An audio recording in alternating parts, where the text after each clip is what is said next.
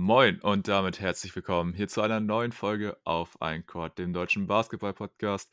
Ich bin Tobi und mit mir, wie immer in der Leitung, ist der gute Ankle-Taker Tim. Moin Matze, bienvenidos. Ja, Tim, was denkst du, um welchen Spieler kann es sich bei diesem Nickname handeln? Ja, Ankle-Taker ist mir auch schon ewig nicht mehr zu Ohren gekommen, der Name. Deswegen bin ich auch gerade echt am überlegen, wer das tatsächlich ist. Also wird wahrscheinlich ein, ein Guard sein mit sehr krassen Handles. Also du bist auf jeden Fall auf dem richtigen Weg. Ja, aber wer ist jetzt letztendlich tatsächlich der Ankle-Taker? Ähm, hm. Wird auch wahrscheinlich ein Spieler sein, der nicht mehr aktiv ist. Wer weiß. Wer weiß. Also wahrscheinlich doch. Okay. Boah, da bin ich jetzt tatsächlich echt ein bisschen blank, muss ich zugeben. Ähm, ja, sonst, wenn, wenn du jetzt einfach nur so deine ersten Gedanken reinwirfst oder so. Kannst du äh, einfach so als Flyer-Pick machen. Ich gehe einfach mal mit James Harden. Ja, das ist tatsächlich die falsche Antwort, aber gar mehr. nicht äh, so weit von der richtigen Antwort entfernt, denn die beiden haben schon mal zusammengespielt. Die haben zusammengespielt. Vielleicht kannst du es ja jetzt mit deinem zweiten Guess noch retten. Ja, welcher Guard hat neben Harden? Ist Kyrie Irving? Ist Kyrie Irving. Ja, shit. Ich habe vorhin erst überlegt, ob er das vielleicht sein könnte, aber ich dachte, wenn, wenn Kyrie Irving das tatsächlich ist, dann stolpert man öfter über den Namen. Ja, Kyrie hat ja auch tatsächlich mehrere Nicknames, muss man sagen. Ähm, ich habe mir halt, also sein Profil wurde mir halt, wie gesagt, auf der Startseite vorgeschlagen und da habe ich, so, hab ich da auch mal so reingeguckt und natürlich so Uncle Drew kennt man natürlich aufgrund des Films und ansonsten natürlich, ähm, was jetzt auch bei den Math Social Media, was die alle nutzen, ist halt äh, K, also halt mit seinen Initialen. Und tatsächlich so Ankle Taker ist mir auch noch nicht so häufig äh, über den Weg gelaufen, aber ich finde den eigentlich ganz, äh, ganz gut. So den Nickname passt ja auch einfach richtig gut zu seinem Skillset so. Und ja, äh, den vierten wollte ich dann nicht nehmen mit äh, World Be Flat. Das äh, war mir dann oh, ein bisschen zu albern. Deswegen, äh, ja, habe ich gedacht, doch, das passt ganz gut.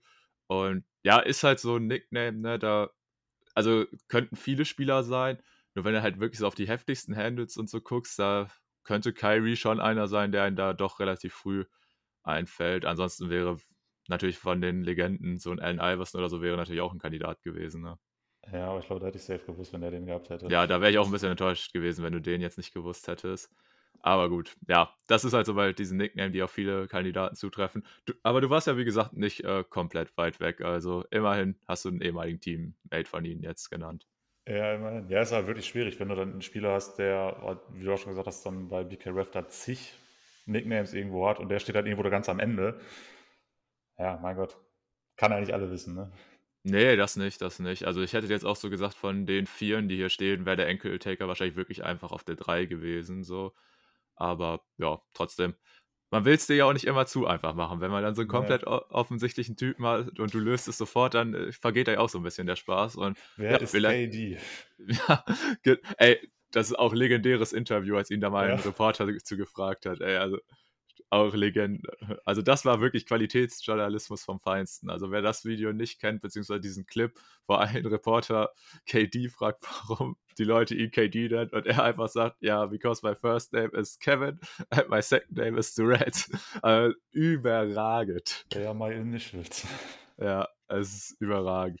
Äh, aber gut, äh, genug von legendären äh, Qualitätsjournalismus die in Twitter-Clips gemündet sind. Lass uns doch ähm, erstmal darüber sprechen, was wir heute in der Episode besprechen werden. Denn es ist einiges, einiges passiert, seitdem wir das letzte Mal vor dem Mikrofon setzen. Das letzte Mal war ja bekanntlich unser NBA All-Star Draft, als wir ja wieder in die Rolle der Kapitäne geschlüpft sind und uns unsere eigenen Teams zusammengestellt haben.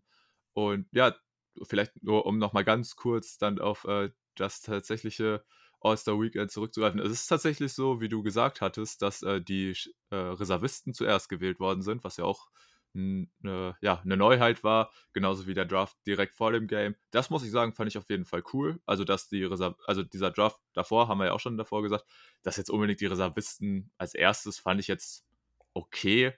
War, also man hat es ja wohl anscheinend so ein bisschen mit den Hintergedanken gemacht, damit man äh, ja nicht so dieses typische wie bei der Schule, so einer wird als letztes gewählt und dass das bei den Startern nicht so schlimm wäre, weil die sind ja schon irgendwo was Besonderes und so. Aber ja, pff, im Endeffekt ist ja trotzdem also es musste trotzdem letzten Spieler geben. Und gut, bei den Startern konnte man irgendwie von ausgehen, dass es Lauri sein wird. Aber das war natürlich dann auch ganz cool, so, dass dann der Hometown Hero auch wirklich als der letztes gegangen ist, weil da ist natürlich dann die Halle natürlich auch verständlicherweise ausgerastet, als ihr Homeboy Lauri Markan da in Utah gepickt worden ist von Janis. Aber ja, ansonsten glaube ich, brauchen wir auch nicht viele Worte mehr zum All-Star Weekend verlieren, oder? Ja, vielleicht noch die Aktion von Jokic, kurz Ach, bevor Markan hm. gepickt wurde. Ja, es war so, dass Jokic irgendwie so ein bisschen das Gefühl hatte, dass er schon der letzte Spieler ist, der noch gepickt werden konnte. Er hat das irgendwie so ein bisschen vercheckt, dass Lauri noch da war.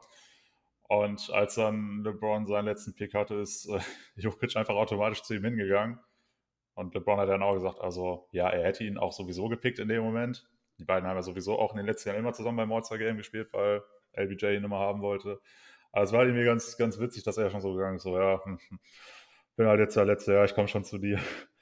Ja, das ist halt echt schon eine witzige Aktion gewesen, muss man sagen. Also generell beim Draft, das ist ja auch einfach cool, so diese Momente, die dabei entstehen. So die Aktion jetzt natürlich von Jokic wurde, also man hätte auch echt einfach denken können, dass er so ein bisschen natürlich weiß, so, okay, ich bin schon der bessere Spieler als Lauri, natürlich nimmt er mich jetzt so und dass das so ein bisschen daher kam. Aber er war halt anscheinend einfach echt verpeilt. Aber da habe ich mir auch so gedacht, boah, also bei, wäre das jetzt nicht Jokic gewesen, sondern keine, irgendein anderer Spieler, da wäre wahrscheinlich der Ausschrei so ein bisschen größer, dass es ja überheblich gewesen wäre und so. Ja. Aber Jokic halt auch so vom Typ mehr und so hat schon so ein Standing, dass man so drüber lachen kann und so. Aber natürlich einfach ein witziger Fail. Genauso wie das äh, Janis Ja Morant äh, bei den Reservisten ziehen wollte, obwohl er ja bekanntlich Starter war und alle da so, äh, Moment, Janis, das kannst du nicht machen.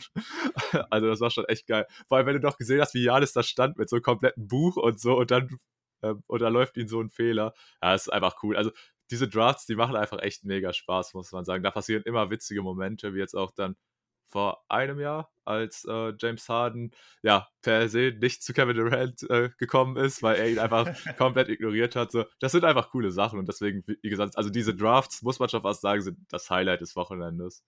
Ja, oder was auch noch geil war, als, als LeBron irgendwie nicht mehr so richtig wusste, wie der Spieler Doncic mit Vornamen heißt. Ja, stimmt. Huka Doncic, auch Huka, natürlich stark. Ja. Aber LeBron dann auch wieder, eh, also crazy Team zusammengewählt und hat mich schon gewundert, dass er dann tatsächlich da verloren hat, weil das Team von den Namen, wenn du dir das angeguckt hast, mit Kyrie, Luca, Embiid und Jokic, ey, das war natürlich geisteskrank. Aber gut, äh, wir sprechen jetzt auch nicht weiter über das All-Star-Game. Da wurde viel zugesagt. Äh, Jalen Brown und äh, Michael Malone haben, finde ich, da sich passend zu geäußert mit ihren Aussagen und haben auch so ein bisschen über den Wert des Spiels und so gesprochen. Ich muss auch sagen, vom All-Star-Game an sich habe ich, glaube ich, zwei Minuten oder so gesehen, aber halt auch nur so an Highlight-Clips oder so. Deshalb, ja, lass uns da einfach drüber weggehen. Und ja, wir haben schon angekündigt, es ist viel passiert. Und ja, da würde ich jetzt einfach mal dich fragen, Tim, mit was möchtest du starten? Gibt ja wirklich einige Themen, über die wir jetzt sprechen können. Ja, ich würde mit einem Spiel anfangen, was jetzt mittlerweile auch schon wieder ein bisschen näher ist. Und zwar war dieses Spiel am 24. Februar, glaube ich, zwischen den Clippers und den Kings. Ich glaube, die haben sogar heute Nacht nochmal gegeneinander gespielt. Aber warum ich jetzt über dieses eine Spiel sprechen wollte, ist eben, dass wir da mal eben das Spiel gesehen haben mit den zweitmeisten Punkten in NBA History. Denn wer sich noch erinnert, ist ja ein paar Tage her. Das Spiel ging mit 100 zu 6, 176 zu 175 an die Kings. Ähm, haben also die Clippers mit einem Punkt geschlagen nach zweifacher Overtime. Und wenn du dann morgens aufwachst und nur so ein bisschen in den Boxscore reinguckst, denkst du natürlich auch erstmal, hä, was geht da ab? Über 350 Punkte in einem Spiel siehst du jetzt auch nicht so oft. Ich glaube, war auch erst das zweite Mal, dass diese Schallmauer da geknackt wurde. Und was ich halt so bemerkenswert fand, ist, dass es letztendlich nur die zweifache Overtime war. Wäre das jetzt so die vierfache gewesen, hätte ich gesagt, ja gut, okay, dann kann das schon mal vorkommen. Aber dann in 58 Spielminuten fand ich das dann doch nochmal ziemlich krass. Und ich finde, da könnten wir jetzt eigentlich sogar wieder das Thema aufmachen, über was wir vor ein paar Wochen schon mal gequatscht haben. Nämlich äh, ja, die Art und Weise, wie sich das Spiel verändert hat und wie verteidigt wird oder verteidigt werden darf. Denn da war es ja tatsächlich sogar so, dass ähm, wenn du dir jetzt mal so die einzelnen Scores in den jeweiligen Vierteln anguckst, im ersten Viertel beide Teams mit 40 Punkten, danach 40 zu 36, dann nochmal 37, 34 und dann im vierten nochmal 43, 36. Also selbst innerhalb dieser einzelnen Viertel fand ich persönlich die Scores schon exorbitant hoch. Ja, was eben auch wieder die Gründe hat. Zum einen hast du da Spieler auf dem Feld gehabt, die nun mal offensiv absolut heiß laufen können und dann kann sich schwierig verteidigen. Gab ja in dem Spiel auch, äh, lass mich gerade nochmal nachgucken, ähm, einige Spieler, die über 30 dann auch gemacht haben oder sogar über 40. Zum Beispiel die Aaron Fox hatte 42, bei den Clippers dann Kawhi mit 44. Malik Monk mit 45 von der Bank bei den Kings auch wahnsinnige genau, Spiel abgeliefert. Genau, den habe ich gerade beim Scoren so übersehen, weil er ganz unten stand. Ähm, ja, aber sind halt eben Spieler, wenn es bei denen offensiv läuft, dann können die nur mal die Lichter ausschießen. Äh, aber ich finde, das muss man bei den Teams dann auch äh, hoch anrechnen. Als dann die reguläre Spielzeit vorbei war und es in die Overtime ging, dann gab es da auch Sequenzen, wo ja, Playoff-Defense ist vielleicht auch ein bisschen überzogen, aber wo die dann doch nochmal alles dann auch reingeschmissen haben auf der anderen Seite, damit auch der Sieg noch geholt werden kann. Und ja, weiß nicht, möchtest du auch mal ein paar Sachen zu dem Spiel sagen? Hast ja. du es komplett gesehen oder? Äh, nee, aber tatsächlich ganz witzig. So, ich war tatsächlich, ähm, als das Spiel noch lief, ich meine, das wäre dann an einem Samstag gewesen. Also sprich, äh, ja, ich hatte quasi Zeit, konnte ausschlafen, aber weil mein Schlafrhythmus halt momentan so getaktet ist, dass ich halt immer so um sechs aufstehe, also auch am Wochenende so, habe ich halt dann reingeguckt und habe gesehen, das Spiel läuft noch. Und ich glaube, es lief noch irgendein anderes Spiel so. Und äh, das war aber schon ziemlich eindeutig, wer das gewinnt. Ich habe es jetzt auch echt nicht mehr auf dem Schirm, welches das war. Und dann habe ich aber hier gesehen, okay, das ist noch relativ knapp so. Und habe mir dann gedacht, komm, schalt's mal ein. Es war noch irgendwie so sechs Minuten im vierten Viertel zu gehen. Und es war eigentlich noch knapp. Und dann war es so, dass die Clippers einen Run gestartet hatten. Und ja, dass sich eigentlich ab angebahnt hatte, dass sie das Spiel gewinnen werden. Aber dann die Kings wirklich nochmal mit einem absolut krassen äh, Kraftakt in den letzten paar Minuten da auch nochmal einen Run gestartet haben. Also es war auch wirklich krasse Runs. Ich glaube, am Ende der Kings Run waren 14 zu 1 oder so, um nochmal die Overtime zu erzwingen. Und ja, das hat dann halt funktioniert. Dann habe ich mir gesagt, oh, krass. Und ja, du hast auch schon gesagt, extrem viele Punkte schon in der regulären Spielzeit gefallen und dann, ja, kam die erste Overtime, wieder unentschieden und dann noch die zweite und dann hast du auch irgendwann so einfach den Boxscore gesehen, hast die reinen Zahlen gesehen und hast dir so, was geht denn jetzt ab? Ne? Und dann halt, wie gesagt, wenn du noch so ein bisschen verklatscht bist, gerade erst so aufgewacht bist und so, da konnte man das erst noch so gar nicht richtig einordnen und dann, als das Spiel so zu Ende war, fängst du dann auch so all das zusammenzurechnen und, wart, und denkst dir so, die haben gerade über 350 Punkte gescored, so what the fuck, was geht denn jetzt ab? Ne? Und dann habe ich dir das ja auch geschrieben, ey, guck mal in den Boxscore bei dem Spiel. Und ja, dann habe ich auch relativ zügig dann natürlich, weil das wird dann auch aufgegriffen gesehen, ey, das war mal eben das zweithöchste Scoring-Game der Geschichte der Liga. Und das ist natürlich krass, wenn man dann schon sowas, ja, Historisches quasi miterlebt. Aber ja, total interessantes Game so was ja eigentlich auch unter einem ganz anderen Vorzeichen stattfinden sollte, beziehungsweise die Breaking News so ein bisschen darüber stand, was wir ja jetzt auch noch gar nicht thematisiert hatten seit der letzten Aufnahme. Denn es war ja auch zeitgleich das Debüt von einem gewissen Russell Westbrook bei den Clippers. Und ja, ich denke, das hätte er sich wahrscheinlich auch anders vorgestellt. Ja, das mit Sicherheit. Ähm, ich muss gerade noch mal gucken, wie er in dem Spiel aussah. Er hat natürlich auch dann direkt 39 Minuten bekommen. Mhm. Ja, klar. Ist gestartet, was man auf jeden Fall auch anmerken sollte. Da wurde ja, ja, auch vorher drüber diskutiert, ob er diesen Spot bekommt, beziehungsweise oder ob er halt wie bei den Lakers von der Bank kommt. Ich muss sagen, mich hat es ehrlich gesagt ein bisschen überrascht, dass er tatsächlich gestartet ist und dann auch, dass er wirklich auch in der Crunch-Time die ganze Zeit auf dem Feld war. Weil dann muss ich auch sagen, das konnte ich gar nicht verstehen bei den Clippers, weil dann hast du einfach auch gesehen, wie De'Aaron Fox einfach immer an allen vorbeigezogen ist und die konnten den gar nicht aufhalten. Und ich will jetzt nicht sagen, dass ein Terrence Mann oder so das viel besser gemacht hätte, aber ich habe mir so gedacht, ey, also in so einer engen Spielsituation habe ich doch lieber mit Mann einen ordentlichen Verteidiger auf dem Feld, der zumindest eher den Dreier nochmal äh, eher trifft als ein Russ in den Situationen, weil du willst ja eigentlich auch den Ball nicht in Russ Händen in diesen engen Situationen haben. Und ja, das, also das habe ich ehrlich gesagt gar nicht verstanden. So klar, diese 40 Minuten kommen jetzt natürlich auch durch die Overtime zum Beispiel zustande, wobei er da auch, glaube ich, im Laufe des Spiels ausgefault ist. Aber ja, also so, wenn du halt wieder in den Boxscore guckst, dann siehst du ja, glaube ich, 17 Punkte, 14 Assists, 5 Rebounds. Ist in Ordnung, sag ich mal. Aber was für mich wirklich das große Thema dabei ist, wirklich, dass er wirklich diese in meinen Augen zu große Rolle hat. Weil das finde ich, wenn er diese Rolle wirklich bei den Clippers haben sollte, finde ich ihn eher schädigend. Ne, er hat ja auch sieben Turnover, ne? Die mhm. würde ich an der Stelle jetzt auch nicht unterschlagen wollen. Das relativiert dann 14 Assists, ja, zumindest so ein bisschen. Ähm, ja, aber wie du schon sagst, also dadurch, dass er eben in der Defense diese krassen Defizite hat, die auch mit steigendem Alter gefühlt immer nochmal mehr zur Trage kommen. Finde ich ihn auch nicht die richtige Wahl dann auf der Point Guard Position. Ich meine, starten ist, ist halt die eine Sache, aber wenn du ihn dann auch dann in der Crunch Time tatsächlich auch noch haben willst, weiß ich nicht. Spricht für mich so ein bisschen dafür, dass die Clippers jetzt nicht so viele Lakers-Spiele gesehen haben in diesem Jahr. Ähm, ja. ja, oder halt, dass da der Einfluss von den Stars ein bisschen größer war als wahrscheinlich das Front Office oder so, weil so, was man gelesen hat, äh, soll es ja auf jeden Fall so gewesen sein, dass Paul George da riesigen Einfluss auf die Verpflichtung gehabt haben soll und das Front Office ja. eigentlich nicht unbedingt Westbrook haben wollte. Ja, bei Paul George kann man auch noch ein bisschen dazu sagen, dass die beiden ja als Duo auch in, in Oklahoma richtig gut funktioniert hatten. Ne? Das war ja sogar die beste Saison, die Paul George gespielt hat in seiner Karriere. War ja ich glaube, war der sogar nicht Dritter bei der MVP-Wahl in dem Jahr? Ja, das war es. Also, so man kann es ja auch irgendwie verstehen, natürlich, dass die Connections haben und dass das Buddies sind. Aber wir reden halt im Jahr 2023 nicht mehr von den Westbrook von vor fünf Jahren. so. Und nee. deshalb, das äh, müsste eigentlich auch ein Paul George wissen, dass das dann nicht mehr in der, also so funktionieren wird wie, da, wie damals bei den Thunder. Deshalb, ja, weiß ich nicht. Also, wie gesagt, Westbrook, an, eigentlich so das Signing bei den Clippers fand ich, ja, also ich hätte ihn wahrscheinlich auch lieber bei anderen Teams oder so gesehen, aber ich habe eigentlich gedacht so, okay, nochmal als Option von der Bank und so, alles in Ordnung. Aber wie gesagt, jetzt, wenn, wenn er wirklich der Starter bleiben sollte, finde ich, das ist echt gar nicht gut. Also in einer kleineren Rolle und so hätte ich gesagt, okay, das ist halt so ein Flyer-Siding, man kann das Risiko eingehen und so. Aber wenn er da jetzt wirklich so viele Minuten bekommen sollte, ich glaube, damit werden sich die Clippers langfristig mehr schädigen. Und das ist dann auch wieder so ein bisschen das Ding, ey, wie viel Einfluss dürfen deine Stars so haben?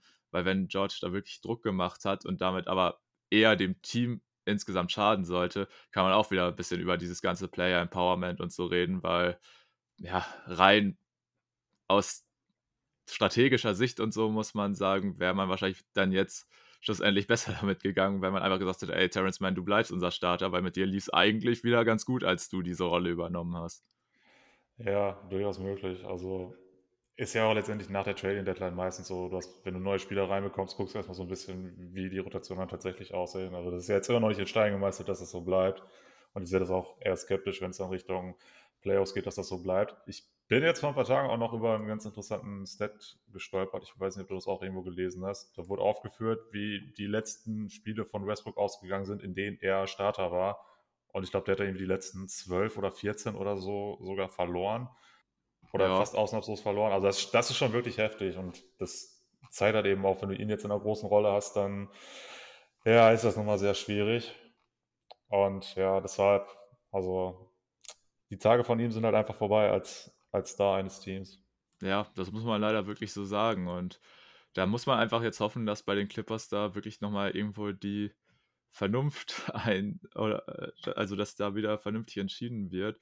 Weil, ja, wie gesagt, mit Russ als Starter, das sehe ich gerade dann auch in den Playoffs echt kritisch. Also spätestens dann muss das Team sich ja wirklich nochmal dem bewusst werden, dass er halt einfach nicht mehr diese Rolle von vor einigen Jahren erfüllen kann.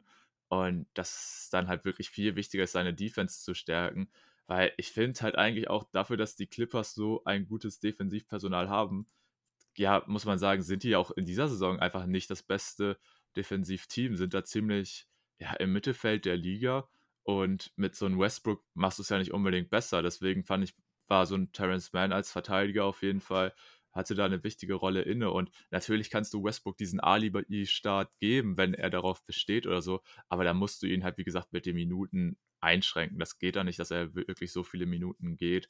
Auch jetzt, wie gesagt, trotz der Overtime oder so, ein Westbrook darf, finde ich, in diesem Clippers-Roster keine 30 Minuten oder so pro Spiel spielen, sondern da muss man eher in Richtung 20 oder so gehen.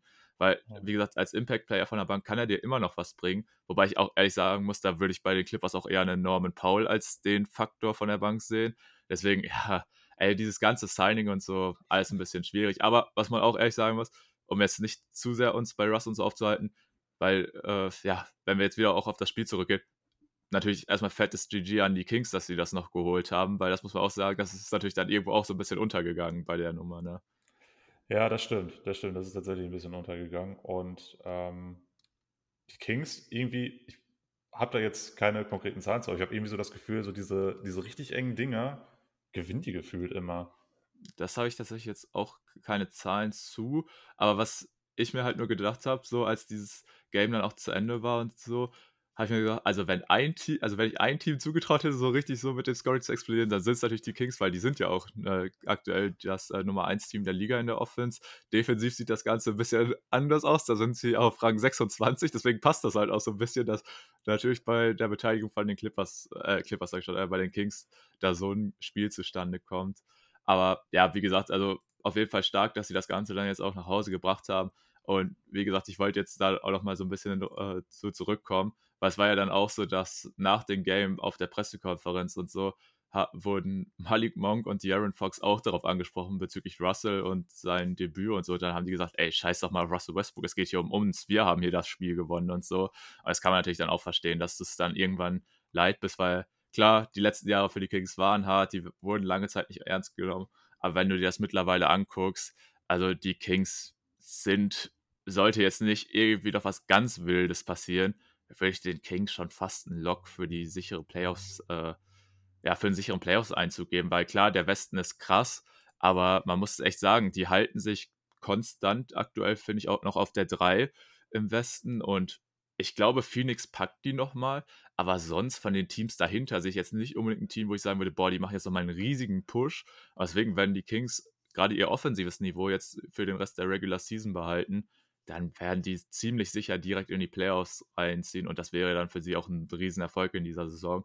Aber ja, auch absolut verdient, muss man sagen. Und gerade wenn du halt solche engen Spiele gegen äh, einen Playoff-Konkurrenten und so dann auch so entscheiden kannst, auch wenn natürlich das Ausmaß mit dem Scoring und so ein bisschen übertrieben ist, aber wenn du das gewinnen kannst, dann zeigst du ja auch nur, dass du auch dann zu Recht irgendwann in den Playoffs stehen wirst und muss man auch ehrlich sagen, kann einen dann auch einfach nur für die Franchise und natürlich auch für die ganzen Fans, die über die letzten Jahre wirklich viel Leid erfahren mussten, also das wird bestimmt alleine schon sehr special sein, wenn es dann in die Postseason geht und die Sacramento Kings sind dabei.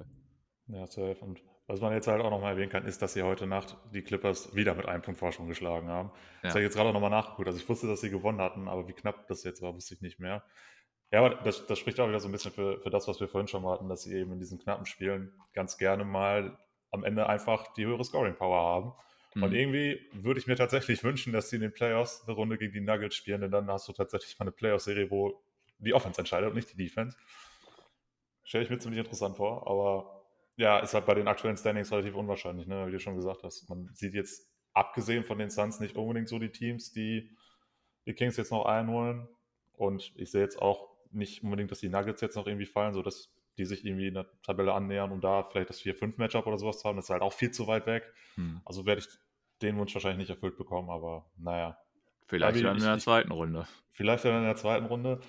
Ich kann ja auf jeden Fall zustimmen, für die Kings-Fans, die jetzt über die letzten 15, 20 Jahre da dem Team die Treue gehalten haben, also riesen Shoutout an die. Ähm, er hat sich einfach verdient. Wie ja, ist das? Auf jeden Fall. Also wie gesagt, das äh, werden, glaube ich, auch die Kings-Fans auf jeden Fall genießen. Da nach 16 Jahren oder wie viel es mittlerweile sind, dann ohne Postseason Basketball, muss ich ja vorstellen, es gibt kleine oder Kings-Fans so im Teenager-Alter oder so, die haben das noch nie erlebt, so dass ihr Team in der Postseason war. Auch für die wird das bestimmt dann auch special sein. Und ja, ich habe mir auch so gedacht, boah, also diese Kings als einfach dieses offensiv spektakuläre Team so, für die wird es dann irgendwann in den Playoffs nicht für den ganz großen Wurf oder so reichen, einfach weil die Defense zu schwach ist. Aber ich habe mir auch so gedacht, so einfach so eine Serie, wo so zwei starke Offense-Team aufeinandertreffen. So, du hast jetzt die Nuggets beispielsweise genannt, aber das haben wir ja gesagt, das wird wahrscheinlich von den Platzierungen her nicht so wirklich passieren.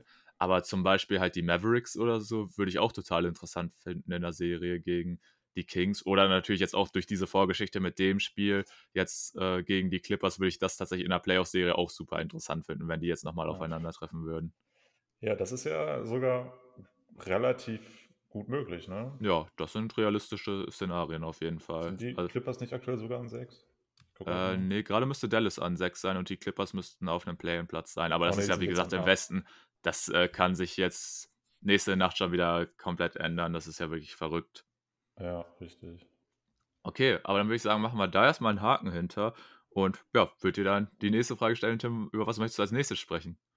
Äh, lass uns doch mal über Kevin Durant bei den Phoenix Suns reden.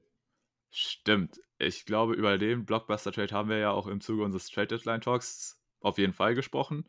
Mhm. Und da war es allerdings ja auch so, dass Durant zuvor für Brooklyn schon eigentlich ein bisschen länger nicht mehr gespielt hat, war verletzungsbedingt raus und war dann auch klar, dass er beim All-Star-Game und so nicht spielen würde und hatte dann auch noch die ersten Spiele nach dem All-Star-Break verpasst. Aber dann war es jetzt im Laufe der, dieser Woche soweit und er hat sein Debüt für die Phoenix Suns gefeiert in einem Auswärtsspiel bei den Charlotte Hornets, was die Suns äh, mit 105 zu 91 gewonnen haben. Und ja, KD sah da sehr gut aus. Also muss man auch sagen, nicht irgendwie eingerostet oder so nach der Verletzung.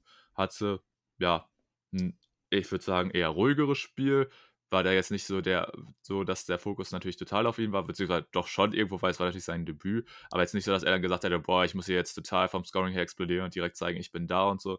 Er hat äh, 23 Punkte aufgelegt bei super guten Quoten, 10 von 15 aus dem Feld, 2 von 4 von der Dreierlinie und hat sich, finde ich, einfach super in das System eingefügt und man hat so direkt gemerkt, wow, also dieses Phoenix Suns Team dann mit ihm, Aiton, Booker, Paul und Josh Okogie als fünften Starter, das ist schon echt ein gutes Team, ey. Also da muss man echt sagen, wir haben ja alle gesagt, die Suns, ey, die sind jetzt richtig scary. Und wenn du sie dann jetzt auch zusammen spielen gesehen hast, das war schon echt gut. Ich habe jetzt auch sein zweites Spiel äh, noch heute Morgen geguckt im Real Life gegen die äh, Chicago Bulls. Hat er auch wieder gut gespielt, äh, auch jetzt nicht wieder vom Scoring so total explodiert. Ich glaube, in beiden Spielen jetzt war Devin Booker Topscorer, hatte natürlich aber auch viel mehr Abschlüsse und so genommen, aber das ist ja auch vollkommen in Ordnung. Wie gesagt, ich glaube, das wird auch eher so ein Prozess sein, bis sich KD da einfindet bei den Suns, aber das sieht halt einfach schon richtig gut aus und das beweist auch einfach so ein Spieler mit der Qualität von KD, den kannst du in jedes Team werfen und der fügt sich überall gut ein, denke ich. Ja, klar. Also das ist mir halt auch aufgefallen, dass er auch gerade im ersten Spiel, glaube ich, hat er nur 25 Minuten oder so gesehen. War wahrscheinlich dann auch eine Restriction drin, damit er eben jetzt ne, nicht schon wieder seine Verletzung dann da aufreißt oder so. Aber ja, wie du gesagt hast, er kommt rein, er nimmt seine Würfe, er trifft die Buckets. Ja, der ist halt einer dieser Spieler, die kannst du überall reinschmeißen, die funktionieren einfach überall und äh, sein Wurf wird wahrscheinlich auch niemals irgendwie einrosten. Der ist einfach das absolute Uhrwerk. Also ja, fand ich dementsprechend eigentlich auch relativ wenig überraschend, wie das dann funktioniert hat. Aber dieses Team dann eben dann auch mal zusammen zu sehen, das ist halt schon, da muss es schon echt Angst zu haben, gerade im Westen. Ne? Zumal die jetzt ja, da muss so ein bisschen gucken, wo die dann letztendlich landen werden. Ähm, kann halt sein, dass sie dann schon irgendwo dann in 4, 5 oder so dann landen und man die dann vielleicht als Number One Seed dann schon in der zweiten Playoff-Runde dann fürchten muss. Könnte sein. Und ja, halt gerade diese Starting Five ähm, ist halt echt wild. Vor allem, wenn du überlegst, Josh Okogi, bei dem waren wir uns jahrelang irgendwie nicht so richtig sicher, kann der erfolgreich im Basketball spielen, aber ich finde auch so die Rolle, die er da jetzt hat, als fünfter Starter, als jemand, der eben den Hauptfokus dann in der Defensive hat, der passt da super rein. Das funktioniert richtig gut. Und dann bin ich auch mal gespannt, wie das dann weitergeht mit dem Team wenn sie dann auch noch deutlich eingespielter sind als bisher. Ähm, ja, und ansonsten, was du gerade auch schon angesprochen hattest, dass Devin Booker jetzt immer noch so das ja, Centerpiece der Offense letztendlich war, als der Spieler, der die meisten Abschlüsse nimmt. Da bin ich auch mal gespannt, wie lange das so bleibt. Ich könnte mir vorstellen, dass das für die restliche Regular Season noch sehr lange so sein wird und dass man dann erst gegen Ende der Regular Season dann dahin übergeht, dass dann KD auch deine erste Option ist. Bei den Playoffs muss er das tatsächlich sein denke, da müssen wir nicht drüber reden, das ist ganz klar, weil er immer noch Motherfucking Kevin Durant ist. Aber bis dahin, denke ich, äh, wird er wahrscheinlich auch so ein bisschen sich, ja, so ein bisschen hinter Booker erstmal stehen. Oder das wie siehst du das? Ja, denke ich auch. Also, ich glaube, da ist er auch, ja, sag ich mal, Profi genug und weiß, dass er jetzt nicht direkt da in ein eigentlich funktionierendes Team reinkommen kann und sagen wird, so, ey, ab heute rennen wir aber erstmal jeden Angriff über mich. So, ich glaube, da hat er auch in seiner ja, bisherigen Karriere dann einen gewissen Prozess, sage ich mal, durcherlebt, sodass er jetzt weiß, okay, ich stelle mich erstmal ein bisschen hinten an und es zählt dann in der Postseason und dann werden wir auf jeden Fall nochmal viel mehr die Stärken von dem Kevin Durant sehen, auch wenn sein Impact jetzt schon in diesen zwei Spielen echt super bemerkbar war, muss man sagen. Und man merkt halt auch einfach, wie die restlichen Spieler davon profitieren. Booker fand ich jetzt auch in den Minuten, die sie zusammen auf dem Feld standen, deutlich besser, weil er einfach ja, dann nochmal deutlich bessere äh, Würfe bekommt. Aber natürlich muss sich der Gegner auf Kevin Durant fokussieren. Und ja, das ist einfach brutal stark. Und ich fand jetzt auch äh, Okogi, fand ich auch jetzt nice, dass du ihn nochmal angesprochen hast, weil er hat jetzt gegen die Bulls auch ein super Spiel, 25 Punkte aufgelegt, 5 von 10 Dreiern getroffen. So wünscht man sich das natürlich in Phoenix. Und ich finde das auch cool, dass er jetzt tatsächlich der fünfte Starter geworden ist und nicht jemand wie Tory Craig oder Ish Wainwright oder so. Weil ich finde ihn da eigentlich in der Rolle auch nochmal geil, so als äh, giftigen On-Ball-Verteidiger nochmal. Und dann, was, was ich auch auf jeden Fall sagen muss, was einfach super brachial aussieht, wenn du dann halt trotzdem äh, bei der Defense siehst, dass da ja in Nähe des Rings mit äh, DeAndre Ayton und Kevin Durant halt zwei, ja, Seven-Footer stehen und so. Und da muss ich auch echt sagen, also ich glaube, da bin ich auch sehr guter Dinge, dass die Defense der Phoenix Suns jetzt nicht total einbrechen wird ohne Cam Johnson und Michael Bridges. Einfach weil, ja, diese Defensivkombination aus Ayton und KD, das ist schon auch extrem gut. Und ja, also wie gesagt, das Team sieht super stark aus. Und man kann so ein bisschen jetzt mal gucken, beziehungsweise ich werde es auf jeden Fall interessiert verfolgen, wie sich das so ein bisschen da entwickelt mit den Touches. Klar, Booker im Moment noch die klare Nummer 1 und ich kann mir auch sehr gut vorstellen, dass es jetzt für den Rest der Regular Season so sein wird. Aber so ein Name, der natürlich dann interessant ist in dem Szenario, ist halt eben den DeAndre Ayton, der ja auch schon mal ein bisschen so gesagt hat, er hätte gerne eine größere Rolle und so. Und es, er kann natürlich total davon profitieren jetzt, dass er halt äh, so viele starke Spieler neben sich hat und dass es dafür eigentlich Freiräume für ihn geben müsste. Aber ja, muss man mal gucken, weil jetzt zum Beispiel in dem Spiel letzte Nacht gegen die Bulls, da hatte er jetzt auch nur sieben Punkte und die hatte er irgendwie schon im zweiten Viertel und im, in der zweiten Hälfte hat er dann gar nicht mehr gescored und so. Das war ein bisschen interessant zu beobachten, weil dann lief wirklich alles über Booker, Durant und am Ende auch Chris Paul, der hatte auch ewig, hatte der gar keine Punkte und dann aber im vierten Viertel auf einmal noch drei Dreier reingeknallt und so. Gut, von ihm kann man das natürlich erwarten, dass er sich zurücknimmt, dass ein Chris Paul bestimmt kein Problem damit hat, wenn er äh, aus dem Spiel mit zwei Punkten, zwölf Assists rausgeht, aber solange sie am Ende gewinnen, glaube ich, wird er sich nicht beschweren. Aber gerade so bei Aiton, wo man ja schon mal immer wieder gehört hat, dass es da so ein bisschen auch Knatsch geben sollte mit Monty Williams als Coach, da müsste man mal echt interessant, also ich finde es interessant, das auf jeden Fall zu beobachten. Ist ja für mich auch wichtig, als jemand, der die Andre Ayton in seinem Fantasy-Team hat, dass der Junge abliefert.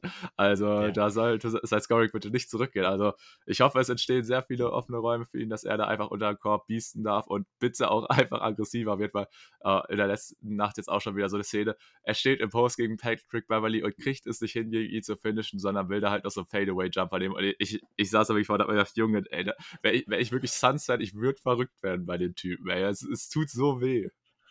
Ja, solange das nicht so ausartet wie dann teilweise beim Gobert oder so, dann, naja. Obwohl ich, ich dir auch recht gebe, also da, da muss er tatsächlich gucken, wenn er solche Mismatches hat, dass er da anders rangeht. Äh, aber gut, weiß ich, hättest du sonst noch was zu den KD Suns oder? Ähm, ja, nicht unbedingt. Also vielleicht nur eine Sache, die mir halt in dem Spiel gegen Charlotte aufgefallen ist. Da war es so, KD ist nach ein paar Minuten rausgegangen halt äh, und dann habe ich so gedacht, okay, dann wird KD wahrscheinlich mit der Bench-Unit und so spielen. Allerdings sind dann die anderen Starter rausgegangen und KD kam noch nicht wieder zurück und ich so, ey, was ist denn das jetzt? Als ob äh, Monty Williams das, nicht hin, äh, hinbekommt, so die Zeiten seiner Stars so zu staggern. Und weil dann wirklich ein komplettes Bench-Lineup bei den Suns lief und ich so, ey, das kann doch jetzt nicht wahr sein. Aber war dann Gott sei Dank auch nur im ersten Viertel so und danach war es dann jedes Mal so, dass mindestens einer jetzt von Booker, Aiton, Paul oder Durant, dass irgendeiner immer mit den äh, Bankspielern auf dem Feld stand und so hofft man sich das natürlich auch, weil wenn du so viele Star Power hast, dann ist es natürlich auch nur sinnvoll, dass du die Minuten dann so aufteilst, dass mindestens immer einer auf dem Feld stand. Deswegen, ich war beim ersten Mal, als ich das gesehen hatte, war ich so ein bisschen, oh, okay, damit hätte ich jetzt nicht so gerechnet oder hätte ich Monty Williams auch einfach mehr zugetraut, dass das so ist. Aber es war nur so wirklich dieser Ersteindruck und danach sah es doch immer gut aus. Und das ist natürlich auch einfach eine ein enormer Vorteil, wenn du immer einen Spieler von dem Kaliber auf dem Feld haben kannst. Profitieren natürlich deine äh, Bankspieler auch enorm voll. Und ich muss auch sagen, wir haben so ein bisschen darüber gesprochen, dass die Suns jetzt so ein bisschen auch an Tiefe eingebüßt haben und so. Aber ich muss sagen, gerade so jetzt für den Rest der Regular Season finde ich die Suns schon low-key irgendwo tief. So, Tory Craig habe ich jetzt zwar gesagt, natürlich, äh, dass ich ihn nicht gerne als Starter gesehen hatte, aber so als ähm, Energy Guy von der Bank und so finde ich ihn vollkommen in Ordnung. Cameron Payne, solider Playmaker von der Bank. Äh, Jack Landale von der Bank als Backup Big und so finde ich voll in Ordnung. Und dann so Leute wie TJ Warren und so muss halt gucken, was die alles noch so bringen können. Aber ja, jetzt gerade für die Regular Season finde ich das auf jeden Fall extrem ausreichend.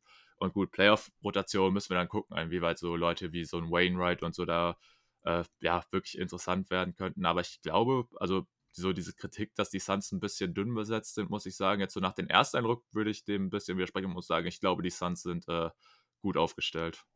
Ja, denke ich nämlich auch. Und gerade in den Playoffs wird es ja dann sowieso sein, dass die Stars dann auch nochmal deutlich mehr Minuten bekommen, weshalb sowieso die Bankminuten weniger werden und dann fällt es auch nicht mehr so ins Gewicht. Also ich denke auch, das Konstrukt, was sie da jetzt haben, so an sich, das ist schon ziemlich gut und da wird auch kein Team im Westen gegen die antreten wollen. Auf gar ja. keinen Fall. Auf jeden Fall. Äh, denke ich auch so. Also, und da habe ich mir auch einfach nur gedacht, Alter, wie geil muss es sein, jetzt gerade Suns-Fan zu sein, einfach mit Kevin fucking Durant in seinem Team. Ja, das Ey, hat er so gedacht. Also die Saison lief ja erst lange Zeit nicht so richtig gut. Also klar war das irgendwo immer noch ein Playoff-Team, aber jetzt keins, vor dem man jetzt unbedingt Angst haben müsste. Ja, und dann kriegst du auch zunächst einfach Kevin Durant dazu. ist Haben auch die wenigsten Suns-Fans nur für möglich gehalten, aber ja. Das ist so krass. Das ist wirklich so krass. Also ich glaube, das wird auch nochmal so ein, ja, einfach so ganz neuen Hype und so auslösen. Und äh, man kann es auf jeden Fall verstehen. Also GZ an die Suns-Fans, Glückwunsch dazu, dass ihr jetzt Kevin Durant in euren Reihen habt und jetzt einfach damals eure Titelchance nochmal immens nach oben gepusht habt, weil, ja, also auch wenn jetzt natürlich es eine sehr small, small Sample Size ist, aber so das Team, wie es jetzt in der aktuellen Konstellation, es ist ganz klar der Top-Favorit im Westen, finde ich. Also ja das ist einfach so, also das ist so ein Potenzial auch in den Playoffs und so. Da gibt es echt wenig auszusetzen. Und also die Suns für mich ganz klar das Team, was es im Westen zu schlagen gilt. Ja, wir uns auf einigen. Gut, alles klar.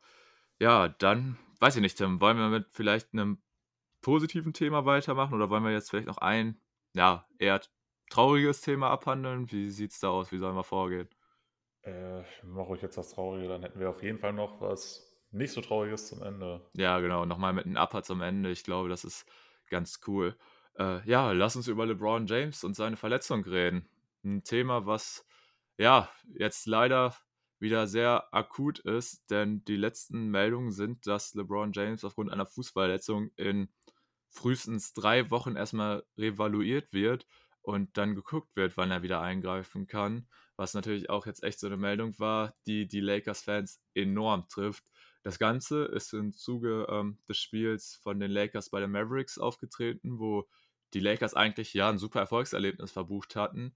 Ähm, die beiden Teams haben auch zu einer guten Zeit, äh, zu, also zu einer guten deutschen Zeit, sind da aufeinander getroffen auf dem Sonntagabend. Also konnte man sich das Ganze auch noch live angucken. Und da war es so, Dallas äh, super ins Spiel reingekommen, sah eigentlich schon ja, fast aus wie der sichere Sieger, war mit einigen vorne, ich glaube 27 Punkte waren es zwischenzeitlich. Aber die Lakers haben es durch äh, ja, eine riesige Leiste Leistungssteigerung in der zweiten Hälfte dann nochmal geschafft, das Spiel zu drehen und nach Hause zu bringen. Und da war natürlich auf jeden Fall ja, die Stimmung erstmal richtig gut, weil gerade für die Lakers in deren Situation, die unbedingt ja in die Playoffs wollen, aber gerade sogar noch außerhalb der Play-ins stehen, wenn du da ein Team wie die Mavericks im Westen, die ja auch mit dir um die Playoffs kämpfen, wenn du da einen Sieg holen kannst, auch noch on the road, ist das natürlich extrem gut. Allerdings war es da so, dass ja danach dann der gute LeBron James erstmal draußen war und man nur gehört hatte, okay, er wird jetzt erstmal aussetzen. Und das ist natürlich eine Meldung, die dann natürlich sehr hart für jeden Lakers-Fan war. Und jetzt auch mit dieser ja, Timeline, wo es dann heißt, okay, man muss, man muss erst in drei Wochen wieder drauf gucken, so, das ist schon hart. Und auch wenn man so die Szene gesehen hat, es war also eine dieser Szenen, sag ich mal, wenn man so den früheren LeBron gewohnt war, Prime LeBron, er zieht so zum Korb und landet dann halt bisschen unsanft auf seinen Knöchel. Und dann hat man auch so von dem äh, Sideline-Mikros und so gehört, wie er gesagt hat, so er, er, hat gehört, wie da was rausgesprungen ist oder so. Also er hat auf jeden Fall gesagt, er spürt auch ein bisschen was, dass er verletzt ist und so. Hat dann aber trotzdem durchgespielt, was ich krass fand, so, weil da habe ich echt gedacht, boah, will er das jetzt riskieren, dass es vielleicht noch ein bisschen schlimmer wird, weil es war noch ein paar Minuten auf jeden Fall zu gehen im Laufe des Spiels. Aber ja, es ist halt LeBron James und ich glaube, der sagt dann auch, wenn die Ärzte vielleicht sagen, nee, äh, willst du dich vielleicht auch draußen bleiben, so nein, nein, ich sehe jetzt dazu, dass wir diesen Sieg äh, uns holen, der ja auch enorm wichtig war, wie gesagt. Und wie gesagt, hat sich auch gelohnt, sie haben den Win bekommen. Aber das war schon ein bisschen krass dann auch zu sehen und jetzt mit dieser Ausfallzeit, die da im Raum steht, ja, ist halt krass, weil wenn du, wie gesagt, an den früheren LeBron denkst, der hat sich dann einmal, ja, bisschen mit einem Knöchel so, hat er wahrscheinlich einfach so ein bisschen rum, hätte er rumgedreht und sich einmal die Schuhe, Schuhe etwas äh, fester zugebunden und dann wäre es weitergegangen. Aber der Mann ist halt mittlerweile 38, so, da ist das nicht mehr normal und ja, das war dann halt auch echt so eine Szene, als ich das so im Spiel gesehen habe, habe ich so gedacht, oh shit, also das könnte jetzt ein bisschen böse sein. Und ja, ist natürlich einfach eine Meldung, gerade für jeden Lakers-Fan oder jeden LeBron-Fan ist das natürlich echt äh, ein herber Dämpfer. Ja, absolut. Vor allem, ähm, ich weiß nicht, hast du mal auf den Restschedule geguckt, den die Lakers jetzt noch haben in den nächsten Wochen? Äh, nee, nicht genau, aber der soll ziemlich tough sein, habe ich mal mitbekommen. Ja, also man hat ja jetzt heute Nacht noch gegen die Timberwolves verloren, was auch schon ein Spiel war, was du eigentlich gewinnen musst. Du hast jetzt allein in den nächsten Spielen hast du Golden State, Memphis, Toronto, die Knicks, die Pelicans, dann, okay, die Rockets fallen da so ein bisschen raus. Nochmal die Mavs, dann hast du auch nochmal die Suns dabei. Also die nächsten Wochen, gerade in der Zeit, in der er jetzt fehlt, sind schon ziemlich hart. Am Ende wird es dann nochmal ein bisschen besser. Also die letzten Spiele sind zweimal Chicago, dann Minnesota, Houston, Utah, die Clippers und dann, ja, jetzt gut. Hast nochmal die Suns und nochmal die Jazz. Ähm, deswegen finde ich, ist halt der Zeitpunkt von der Verletzung jetzt auch ziemlich beschissen. Ne? Weil so die einfachen Spiele kommen eigentlich jetzt erst dann, wenn er wieder da ist. Es wäre für die Lakers natürlich besser, wenn das andersrum wäre. Also muss man aber gucken, wie die jetzt klarkommen. Also ich fand im ersten Spiel dann ohne ihn, dann hast du irgendwie so ein bisschen gemerkt, dass das bei Anthony Davis auch so ein bisschen Klick gemacht hat und er dann doch wieder mehr leisten muss, als nur so ein bisschen über den Platz zu schleichen. Da hat er, glaube ich, mit 30 und 16 oder sowas in der Richtung, aber das war schon krass. Aber äh, ja, für die Lakers irgendwie, weiß ich nicht. Es ist so diese ganz besondere solchen Saison, weil du dir zum einen erst am Anfang selber die Probleme irgendwie dahingestellt hast, dann hast du die gelöst und dann hast du wieder Probleme, wo du jetzt nicht unbedingt was für kannst. Wofür es dann reicht, müssen wir sehen. Aber ähm, ja, finde es auch erstmal krass, dass er jetzt wieder die Verletzung hat und wie du auch gesagt hattest, dass er dann im Spiel schon gemerkt hat, dass da wahrscheinlich tatsächlich was äh, kaputt ist und er trotzdem weitergemacht hat. Also da hätte ich eigentlich auch gedacht, dass er dann sagt, nur erstmal nicht.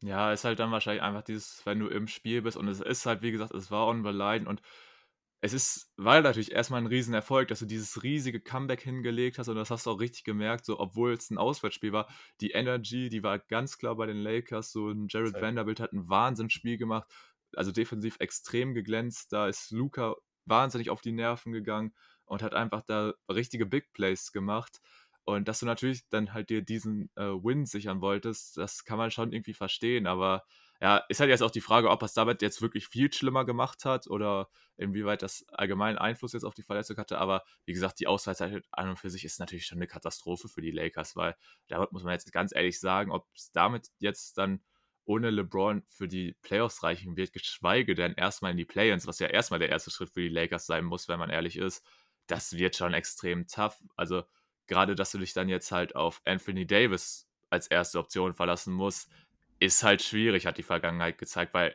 bei ihnen musst du halt einfach erstmal hoffen, dass er fit bleibt. Wenn er da natürlich jetzt so einen Stretch auflegt wie am Anfang der Saison, als er wirklich wahnsinnig, wahnsinnig gut gespielt hat und sein Name teilweise in der MVP-Diskussion gefallen ist, das ist natürlich dann was anderes, aber dann war er zwischenzeitlich jetzt auch wieder ewig lange verletzt draus und so und ja, dann musst du halt echt gucken, wo du bleibst. Da musst du hoffen, dass äh, Dennis mal ein gutes Game erwischt, wo sein Wurf fällt. Das war dann jetzt zum Beispiel, ähm, darauf haben die Lakers nach dem Dallas-Spiel manchmal den Thunder gespielt. Da war der dann sogar AD raus. Und hast du gedacht schon, okay, jetzt werden die halt gegen die Thunder verlieren und die kommen nochmal wieder näher dran an die Lakers. Aber ich glaube, OKC hat jetzt auch so ein bisschen die Saison abgeschenkt. Also ich glaube, die wollen nicht unbedingt ins Play-In angreifen, zumindest. Äh, ist da jetzt Shay jetzt schon wieder ein bisschen raus gewesen und so. Und äh, das haben die Lakers halt gewonnen, weil Dennis wieder ein gutes Spiel hatte und so. Aber da kannst du dich halt leider bei Dennis auch nicht jedes Mal drauf verlassen. So jetzt in dem Spiel gegen Minnesota, was du angesprochen hast, war er leider auch wieder ein ziemlich No-Show, äh, rein scoring-wise. Und dann hast du halt ansonsten auch nicht so die Spieler, die da super übernehmen können. Weil, also du hast dich zwar prinzipiell verstärkt, aber äh, Russell war jetzt die letzten Spiele auch raus. Klar, wenn der wiederkommt, kann dir das helfen. Aber sonst hast du halt einen Beasley, auf, bei dem du hoffen musst, dass der heiß läuft. Und ansonsten so ein Vanderbilt oder so ist halt nicht der Scorer vor den Herren. Und da musst du dich halt einfach darauf verlassen, dass ein AD fit ist und halt auch, dass sich ansonsten dann auch kein weiterer Spieler verletzt, weil sonst sieht es irgendwann richtig dünn aus. Und ja, also ohne LeBron, dieses Lakers-Roster, ich weiß es nicht. Also ich bin ehrlich, äh, ich glaube schon fast, dass der Playoffs-Zug bei denen abgefahren ist. Weil selbst wenn sie es irgendwie in die Play-ins schaffen sollten, müssen sie da ja auch erstmal wieder zwei Spiele gewinnen und so. Und ach, ich weiß es nicht. Also echt, das ist richtig enttäuschend für die Lakers, wo man jetzt eigentlich gedacht hätte, nach der Trade Deadline hat sich das Team wieder gefunden und hat jetzt wieder gute Chancen. Das ja, ist halt einfach super schade, muss man sagen. Ja, ähm, vielleicht mal kurz zu Dennis, weil du ihn ja auch angesprochen hattest. Ich finde, bei ihm merkst du aber, wenn jetzt tatsächlich LeBron und AD nicht spielen, dass er dann auf einmal viel besser funktioniert, wenn er so quasi so der, ja, das, das Zentrum der Offensive ist. Halt, ich, ich kann mich noch daran erinnern, das ist jetzt auch schon wieder ein paar Monate her, da hatten wir auch mal drüber gequatscht. Da war auch die Situation, dass LeBron und Eddie raus waren und da war Dennis dann am Ende der, der die ganze Zeit den Ball in der Hand hatte, der attackieren konnte bis zum Geht nicht mehr, der dann das Spiel auch für die Lakers dann damals gewinnen konnte. Ich weiß jetzt leider nicht mehr, wer der Gegner war. Aber das hast du jetzt, finde ich, gegen OKC auch so ein bisschen gesehen. Also er war auf einmal wieder dann in dem Moment die erste Option für das Team. Und dann funktioniert er auch viel besser. Weil sonst, wenn, wenn du diese anderen balldominanten Spieler neben ihm hast, dann geht er komplett unter, weil er jetzt auf Ball nicht den ganz großen Mehrwert bringt. Zumindest offensiv, also defensiv klar. Also da hat er seinen gewissen Impact, aber sonst im offensiven System geht er komplett verloren, wenn alle fit sind. Deswegen hat mich das, zum, hat mich das zumindest ein bisschen für ihn gefreut, dass er da nochmal so ein, ja, so ein kleines Erfolgserlebnis für sich hatte. Aber wie du auch gesagt hast, gegen die Timberwolves sah das jetzt schon wieder nicht so gut aus. Ähm, also muss man auch mal gucken. Aber was mir jetzt tatsächlich aufgefallen ist, wenn die Lakers diese ganz engen Spiele haben, dann ist es tatsächlich so, dass sie am Ende Dennis an die Freiwurflinie schicken wollen. Ist dir das auch aufgefallen? Hm, Habe ich jetzt so explizit noch nicht drauf geachtet. Halt schon ein paar Mal so. Ja, gut, wenn sie dann halt führen, ne, ist klar. Also ist er wahrscheinlich auch der sicherste Werfer, würde ich jetzt mal vermuten. Ich weiß jetzt natürlich jetzt nicht, wie es äh, mit der Ankunft von Dilo ist, aber so, glaube ich, äh, wird trotzdem Dennis wahrscheinlich der beste Freiwerfer sein oder halt auch ihn äh, dann attackieren lassen mit seinen Drives, ist ja natürlich auch einfach eine super Option. Aber jetzt zum Beispiel in der Crunch-Time hast du es auch gesehen gegen Minnesota. Gut, da wartet natürlich auch ein Rudy Gobert auf dich in der Zone. Das ist natürlich mhm. auch dann nochmal extrem.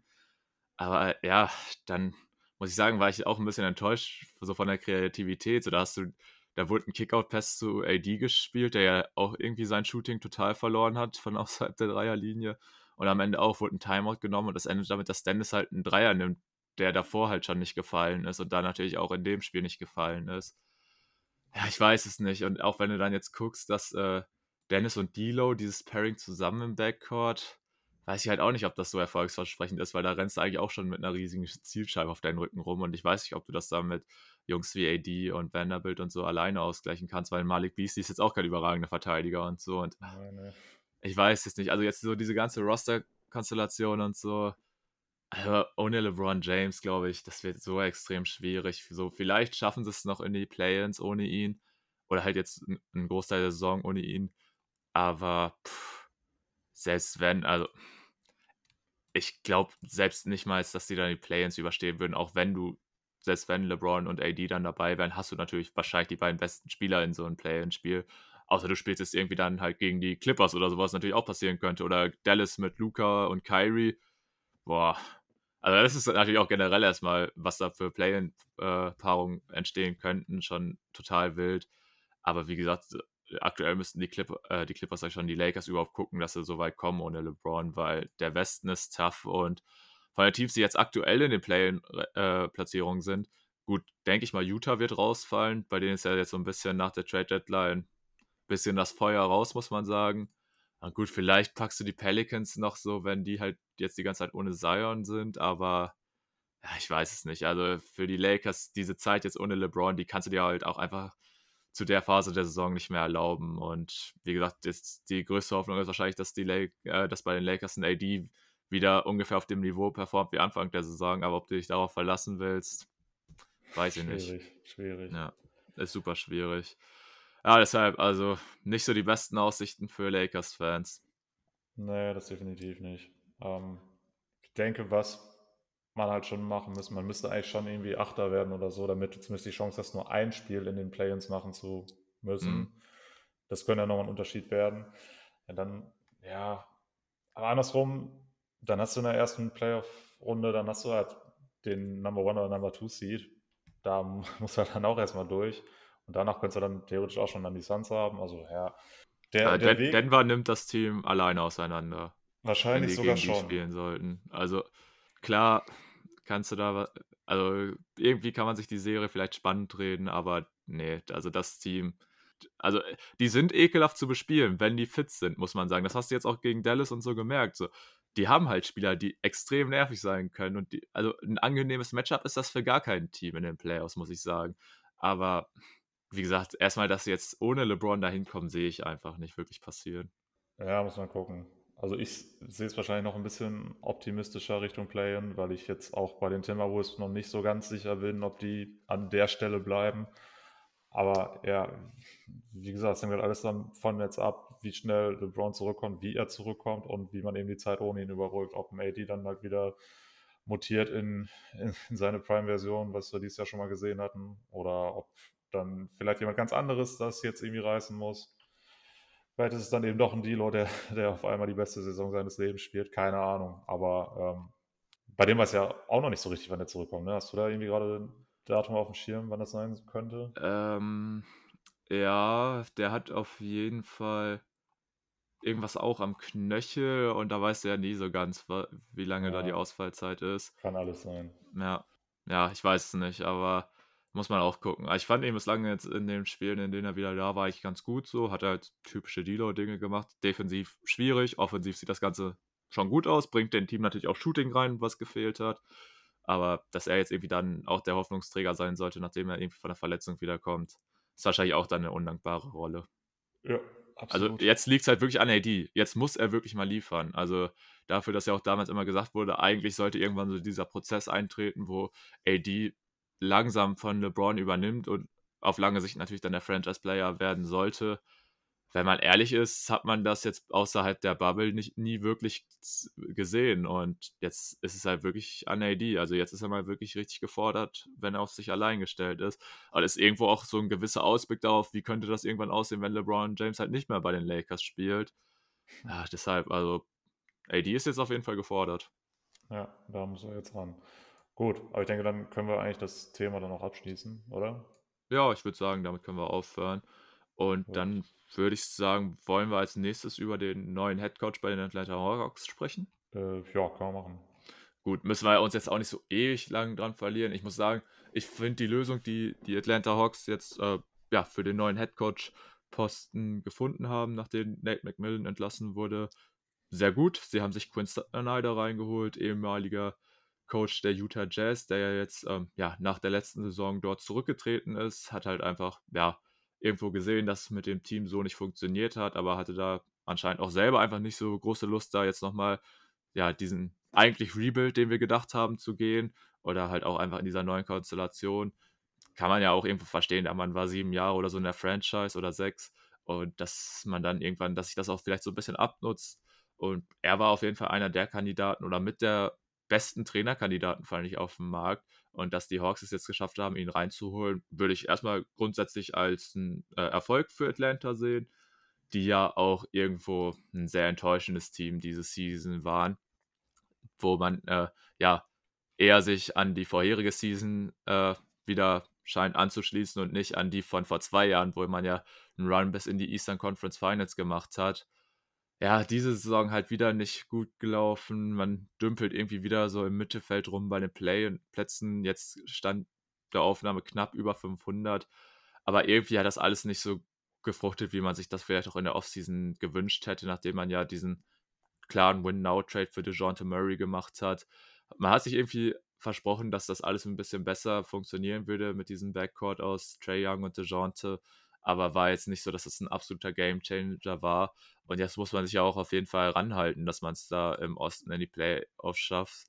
Weil, ja, also ich glaube, die Hawks werden so ein Team, gerade im Osten, würde ich denen auf jeden Fall auch zutrauen, übers Playen dann in die Playoffs reinzukommen. Aber gerade wenn du dir dann auch die ersten Runden-Matchups anguckst, dann denkst du ja auch, ja gut, da fliegen sie halt sofort in der ersten Runde aus, weil da sehe ich auf jeden Fall jetzt Stand jetzt nicht wirklich die Upside, dass äh, Atlanta da einen riesigen Run schaffen könnte. Und ich glaube jetzt auch nicht, dass es Quinn Snyder innerhalb dieser kurzen Zeit da so viele Veränderungen äh, schaffen wird, dass das Team plötzlich total kompetitiv ist. Aber ich finde ihn gerade auch dann auf langfristige Sicht, wenn du ihn dann auch einen Kader zur Verfügung stellst, in der Offseason vielleicht mit ein paar kleineren Moves, der noch ein bisschen mehr zu seinem ähm, Spielstil passt, dann glaube ich, wäre das gerade auf langfristige Sicht ein interessanter Move für die Hawks. Ja, das kann schon sein. Ich sehe es jetzt auch nicht kommen, dass die in den Playoffs irgendwie was zu melden hätten. Denn ich finde, du hast im Osten einfach drei Teams, die da vorne komplett weglaufen. Da sehe ich jetzt keins von den unteren Teams da irgendwie ausscheiden. Also die drei Teams vielleicht mal zu nennen, die Bucks, die Celtics und die Sixers. Also Kein sprich, Vertrauen in Cleveland? Vertrauen in Cleveland schon, aber bei denen würde ich es jetzt vielleicht noch, also bei denen würde ich es auf jeden Fall deutlich eher sehen, dass die mal vielleicht dann doch irgendwo haken, anstatt bei den anderen dreien. Okay, halt noch ein relativ junges Team und so, ne? Aber ja, deswegen. Okay. Und ich sag mal, wenn du jetzt wirklich gegen Cleveland spielen wollen würdest, müsstest du ja mindestens Fünfter werden. Mhm. Und auf fünf hast du jetzt aktuell, glaube ich, die Knicks, ne? Und die haben jetzt auch schon fünf Spiele Vorsprung von den Hawks. Also jetzt zu denken, dass die Hawks jetzt in den letzten Wochen der Regular Season das aufholen, finde ich dann schon sehr hochgegriffen. Und ja, deswegen, selbst wenn du es jetzt in die Playoffs schaffst, dann hast du eben in der ersten Runde eins von den drei genannten Teams vorhin. Und da äh, sehe ich halt gar nichts zu holen für die. Wie das dann ist, wie du jetzt auch gesagt hast, wenn man im Sommer da so ein bisschen am Kader noch was machen kann und Prince Snyder dann auch mal eine komplette Vorbereitung mit dem Team hat und so, dann kann das im nächsten Jahr auch wieder ein Team sein, wo wir jetzt vielleicht gar nicht über Play-ins sprechen müssen, die dann vielleicht sogar Playoff-Lock-Team sind.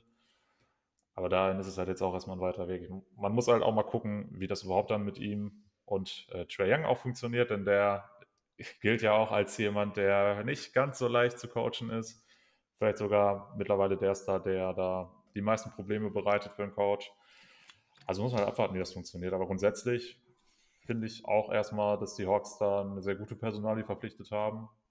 Quinn Snyder war ja auch jetzt im vergangenen Sommer schon bei allen Teams, die jetzt da irgendwo Veränderungen auf der Coaching-Position hatten, immer ein Name, der gefallen ist. Beispielsweise auch bei den Celtics, als dann die Judoka-Geschichte da ans Licht kam. Also er auf jeden Fall ein gefragter Mann. Das nicht ohne Grund, denn er hat ja wirklich gute Arbeit geleistet bei den Jazz über viele Jahre. Deshalb, also die Hawks, denke ich, haben da erstmal einen guten Coach verpflichtet. Was dabei rumkommt, können wir jetzt noch nicht beurteilen. Waren jetzt, wie viele Spiele hat er jetzt gemacht? Eins oder zwei vielleicht? Zwei. Eins gewonnen, eins verloren. Ich habe mir auch tatsächlich nur das erste Spiel angeguckt. Das haben sie gegen die Washington Wizards verloren und das war halt dann auch wieder so ein Spiel, wo ich mir so gedacht habe, also rein von den Namen her und so müsste dieses Hawks-Roster einfach viel besser funktionieren. Also da finde ich jetzt nicht, dass die Hawks so extrem gegen die Knicks oder so abstinken oder so. Also rein von der Besetzung her finde ich es eigentlich ein ganz cooles Roster, was ja auch verschiedene Möglichkeiten hätte. Und die sind ja auch größtenteils noch ziemlich jung und entwicklungsfähig. Aber da ist eigentlich halt seitdem, äh, wie gesagt, seit dem Run vor zwei Jahren ist da nicht mehr wirklich Entwicklung gekommen. So, also Trey Young, hast du ja auch schon angesprochen, entwickelt sich mehr und mehr halt als Coach-Killer. Und ähm, das war tatsächlich dann auch einer der Gedanken, der mir im Laufe des Spiels so gekommen ist. Ich würde Trey Young echt gerne woanders sehen und nicht mehr in Atlanta.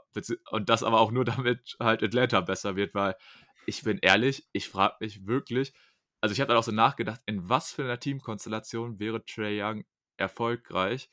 Und ich habe lange überlegt und mir ist tatsächlich ein Team eingefallen, wo ich sagen würde, das könnte funktionieren in der aktuellen Zusammenstellung, wenn sich dann nicht so super viel verändern würde und das Team so zusammenbleibt.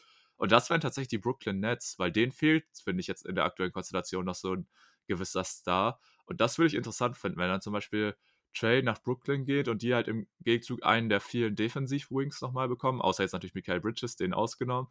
Aber wenn sich dann wenn sich Atlanta nochmal auf dem Wing verstärken könnte, oder hättest du so ein defensives Line-Up mit DeJounte Murray und dann müsstest du gucken, wen du noch ihn an die Seite stellst im Backcourt, hättest du noch, wie gesagt, einen Wing aus Brooklyn mit DeAndre Hunter, mit Clint Capella, das ist schon ein geiles Defensivteam und auch mit Okongwu von der Bank, der dann als Big auch nochmal mehr Möglichkeiten hätte zu switchen und so, das könnte ein richtig ekelhaftes Team zu bespielen werden.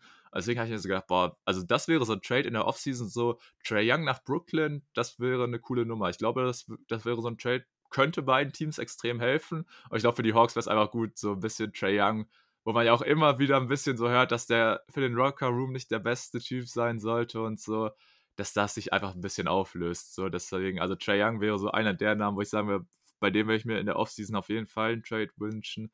Einfach weil ich nicht glaube, dass es so in Atlanta äh, funktionieren wird auf langfristige Sicht. Und denen sind ja jetzt auch so langsam ein bisschen die Hände gebunden. Nach dem Murray-Trade haben sie nicht mehr so viele Assets. John Collins kriegen sie nicht verdealt, weil sie anscheinend viel zu viel für ihn verlangen. Und ja, da muss ja irgendwann ein Trade dran glauben, weil ansonsten, ja, hast du eigentlich kaum. Mehr. Klar, du hast noch ein paar interessante junge Spieler, aber für die wirst du jetzt auch nicht einen Riesengegenwert bekommen. Deshalb, ja, wäre das so ein Move, würde ich tatsächlich interessant finden, wenn Atlanta sich vielleicht in der Offseason dazu entscheidet, ihren nominellen Franchise-Player zu traden. Ja, also die Idee finde ich durchaus auch interessant. Bei John Collins hast du echt so das Problem, dass die denken, der hätte irgendwie mindestens den gleichen Wert wie ein Rudi Gobert zum Beispiel. Die haben ja auch schon mal drei, vier First Runner irgendwie verlangt. Ja, also gefühlt wollen sie den ja seit drei Jahren traden. Ja, das, eben. Und dann solltest du doch irgendwann auch mal merken, dass das eben nicht funktioniert, weil der Spieler einfach nicht diesen Wert hat, den man vielleicht mhm. selbst da irgendwo attestiert. Aber gut, ähm, ja, die Idee mit Brooklyn finde ich tatsächlich also rein sportlich gesehen finde ich die erstmal ziemlich cool. Nur dann hast du ja eben immer noch so ein bisschen die, die offene Frage, wie funktioniert ein Trae Young denn in einem anderen Team? Hat er dann tatsächlich mehr Bock? Hat, sagt er dann auch, ja, also ja, ich spiele zwar eigentlich schon für die Playoffs, aber so Regular Season ja, anderen Umfeld vielleicht, ja doch, keine Ahnung. Da wäre Brooklyn natürlich grundsätzlich sowieso so ein Team, was nicht so ganz uninteressant wäre. Denn der Markt dort reizt ja ziemlich viele Spieler. Ob das jetzt bei Trae Young auch so wäre, dass ihm das wichtig ist, weiß ich ehrlich gesagt nicht, kann ich nicht beurteilen. Aber so vom, vom Grundgedanken her erstmal nicht schlecht. Ist halt die Frage, lassen sich die Nets auf so ein Risiko ein? Aber wenn du ihn dann da auch eben in diesem Umfeld hast mit diesen ganzen defensiv starken Wings oder allgemein sehr defensiv starkes Team, das ja auch noch Klecksen da rumlaufen, ja, kann funktionieren auf jeden Fall. Muss man halt nur gucken, ob einem das nicht zu riskant ist oder dass, dass man Trae Young dann im nächsten Ort dann auch irgendwie verheizt oder beziehungsweise, dass er halt da die nächsten, seine Konflikte einfach mitbringt. Aber ich denke, die, die Hawks, die würden das sofort machen, wenn sie die Chance hätten. Fände ich nämlich auch ganz cool. Und ich würde den Nets jetzt äh, nicht die Risikobereitschaft absprechen, nachdem sie für einen Ben Simmons getradet haben, wo keiner wusste, wie der wiederkommt, nachdem der ewig lang kein Basketball gespielt hat. Das ist jetzt auch so ein Name, den wir jetzt einfach gelernt haben. Ja, ja.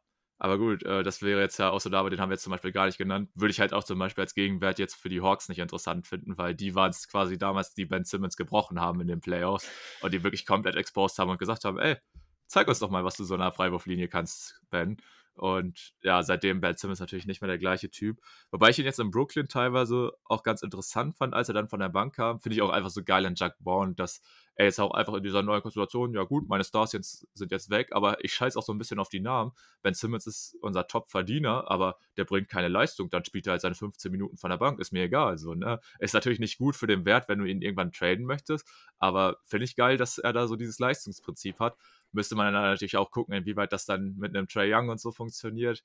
Aber ich weiß nicht, so vom ersten Eindruck, den ich von Jack Baum so habe, könnte ich mir sogar vorstellen, dass Trey da ganz gut funktioniert. Und er wäre halt schon wirklich so der Typ, der ganz klar sagen würde, ey, hier kann ich die Nummer eins sein, ich habe eh nicht so viel Bock, äh, Offball mich zu bewegen und so, was ja die große Hoffnung war, was wir hatten, nachdem DeJounte Murray gesigned worden ist. Aber so ihn dann mit einer Mikael Bridges so als Offensivoptionen zusammen zu haben, finde ich eigentlich ganz cool. Und ja, wie gesagt, also die Nets eigentlich ein geiles Defensivteam und eigentlich so das Team, wo ich mir gedacht hätte, da könntest du Trey vielleicht noch am ehesten verstecken. Ne? Auch wenn ich jetzt natürlich, ich würde jetzt auch ehrlich gesagt für den Trey Young nicht super viele Assets abgeben, muss ich sagen. Also ist schwierig, ne? aber ich habe mir echt so überlegt, wo könntest du Trey Young überhaupt hin verschiffen und da bleibt halt echt nicht, also da bleiben nicht viele Teams übrig und da waren so die Nets halt wirklich so eins dieser wenigen Teams, wo ich sagen würde, okay, das ist ein Team, was so von der Grundstruktur gut aussieht und wo er noch irgendwo dann hinpassen könnte, weil eigentlich so die Grundvoraussetzungen neben ihm voll in Ordnung sind.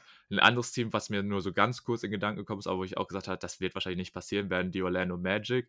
Einfach weil das natürlich nochmal ein riesiges Upgrade auf der Point Guard Position wäre, wo sie noch ein bisschen Bedarf hätten. Aber würde ich auch nicht sehen, dass sie da super viele Assets oder so für abgeben. Und ja, deshalb, also für mich so die Nets sind so gefühlt schon fast das einzige Team, was ich sagen würde, was wirklich auch vielleicht das Risiko eingehen würde, sich einen Trae Young reinzuholen, weil ansonsten du musst echt gesagt schon fast eine verzweifelte Franchise finden. Also auch wenn sich das jetzt ein bisschen hart gegenüber Trae Young anhört, aber wie gesagt, wenn du dir den Typen reinholst, du weißt ja, du rennst die ganze Postseason dann mit einer Zielscheibe auf deinen Rücken durch, weil er ist halt einfach. Einer sehr großen Zielscheibe. Er ist halt wirklich, also von den rein körperlichen Voraussetzungen hat Trae Young eigentlich kein Anrecht in der NBA zu spielen. Es ist halt, also klar, die Skills machen sehr viel weg, aber irgendwann ist es halt einfach so, dass du mit deinen körperlichen Gegebenheiten einfach nicht gut verteidigen kannst. Und bei ihm fehlt dann ja auch noch die Einstellung dazu. Also er könnte mit Sicherheit noch besser verteidigen, aber du merkst ihn ja auch einfach an, dass er da keinen Bock drauf hat. Deswegen, ja, also ist ein bisschen schwierig. Ja, wenn du überlegst, Steph Curry kam ja mit sehr ähnlichen körperlichen Voraussetzungen in die Liga. Hm. Bei dem hat es dann trotzdem funktioniert, weil ja. er eben auch die Einstellung hatte und das Beste aus sich dann ja. auch ausrollen wollte, damit das eben funktionieren kann. Ja. Trae Young äh, irgendwann die Erkenntnis hat, steht jetzt auch noch in den Sternen, aber ja, grundsätzlich, also die Brooklyn-Idee, ich, ich finde die richtig gut. Da hast du eben, da fehlt eben dieser offensive Star, der mhm. deine Offense pusht. Gleichzeitig kannst du ihn verstecken. Ja, da könntest du einen Trade-Call mal geben. Ob es dann soweit kommt, Ne? Also ob man die dann findet, ist die andere Frage, weil, wie auch schon gesagt hast, seit sie ganz großen Assets reinschmeißen, ist halt ein kritisches Thema. Hm. Aber ich ja. halte es auf jeden Fall für möglich. Ja, wäre auf jeden Fall cool. Also wenn das in der Offseason passiert, hier habt ihr es zuerst gehört. Nein, weiß ich nicht, vielleicht hat auch irgendein anderer Pod oder so das schon mal durch die Gegend geworfen. Aber das war, wie gesagt, sowas, was mir dann eingefallen ist, weil ich weiß es nicht. Ich finde es auch extrem anstrengend, die Hawks irgendwie zuzugucken, so auch in dem Spiel war es wieder so weit. Und gerade halt auch Trey. Bei Trey denke ich mir jedes Mal so, wenn er irgendwas macht, so, okay, so, äh, wenn Trey ein Play macht, habe ich immer so das Gefühl, er macht das schon einfach nur fürs Highlight. So, Trey macht es eher weniger fürs effektive Play, sondern ihm ist eher wichtiger, dass es geil aussieht. So, irgendwie wirkt Trey immer so ein bisschen auf mich. Und gerade wenn du das dann mit so Jungs wie Luca oder so vergleichst, die natürlich irgendwie für den Rest ihrer Karriere zusammen genannt werden, einfach weil es damals so diesen Trade gibt. So, ich finde, Luca macht halt effizientere Plays und die sehen halt im Prozess dann geil aus. So, und bei Jay wirkt es immer so ein bisschen so, ah, jetzt mache ich hier nochmal einen fancy Pass und so. Und wenn der Dreier dann aber vom Mitspieler gebrickt wird und so ist ja eh scheißegal, dann kommt das auch auf keinen Highlight-Tape und so. Und deswegen, äh, da sind dann auch zu viele von diesen Heaves einfach vom Logo und so früh in der Shotclock, wo ich mir so denke, ey Junge, das kannst du machen, wenn halt die Shotclock runterläuft, aber du musst es doch nicht einfach die ganze Zeit machen. Also klar, du bist ein super Shooter, aber äh, halt auch kein Stephen Curry jetzt, um nochmal auf den Vergleich zurückzugehen. Und deshalb, äh, ich muss echt sagen, Trey Young jetzt wirklich seit zwei Jahren oder so frustriert der mich enorm. Ja, nicht nur dich. Ich glaube, das geht sehr vielen Leuten so. Okay, alles klar. Dann würde ich sagen, haben wir auch noch ein weiteres, äh, eher ernüchterndes Thema abgehabt. Und würde ich sagen, ja, kommen wir eher mit einem Upper aus der Episode raus und sprechen nochmal über, ja, ein schönes Highlight, würde ich sagen. Und ihr werdet es schon am Folgentitel erkannt haben: 71 Again.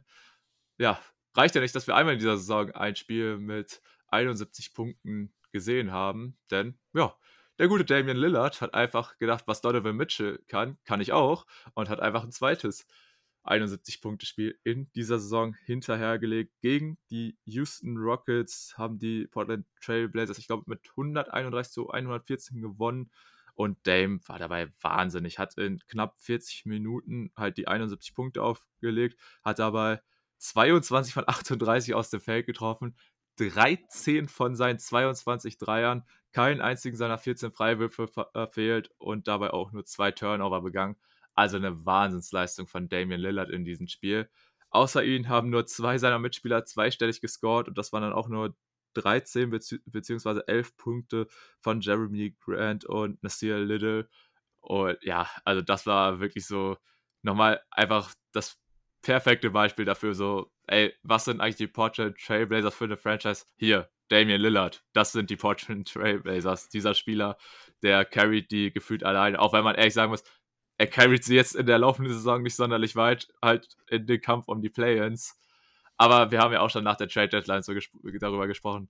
Sie machen es ihnen auch nicht unbedingt einfach. Nee, das definitiv nicht. Und es war jetzt auch nicht nur dieses 71-Punkte-Spiel, auch dieser ganze Stretch, den er jetzt davor schon hatte. Da war jetzt zig 40-Punkte-Spiele bei oder irgendwo im hohen 30er-Bereich. Also, was er scoring-technisch abliefert, die gesamte Saison ist schon krass. Und jetzt auch gerade im letzten Monat hat das ja nochmal ganz andere, ganz andere ähm, ja, Ausmaße angenommen. Fand es auch ein bisschen frech, dass er jetzt nicht Spieler des Monats im Westen geworden ist. Es war, glaube ich, Jokic stattdessen weil er eben halt deutlich besseren Rekord hatte.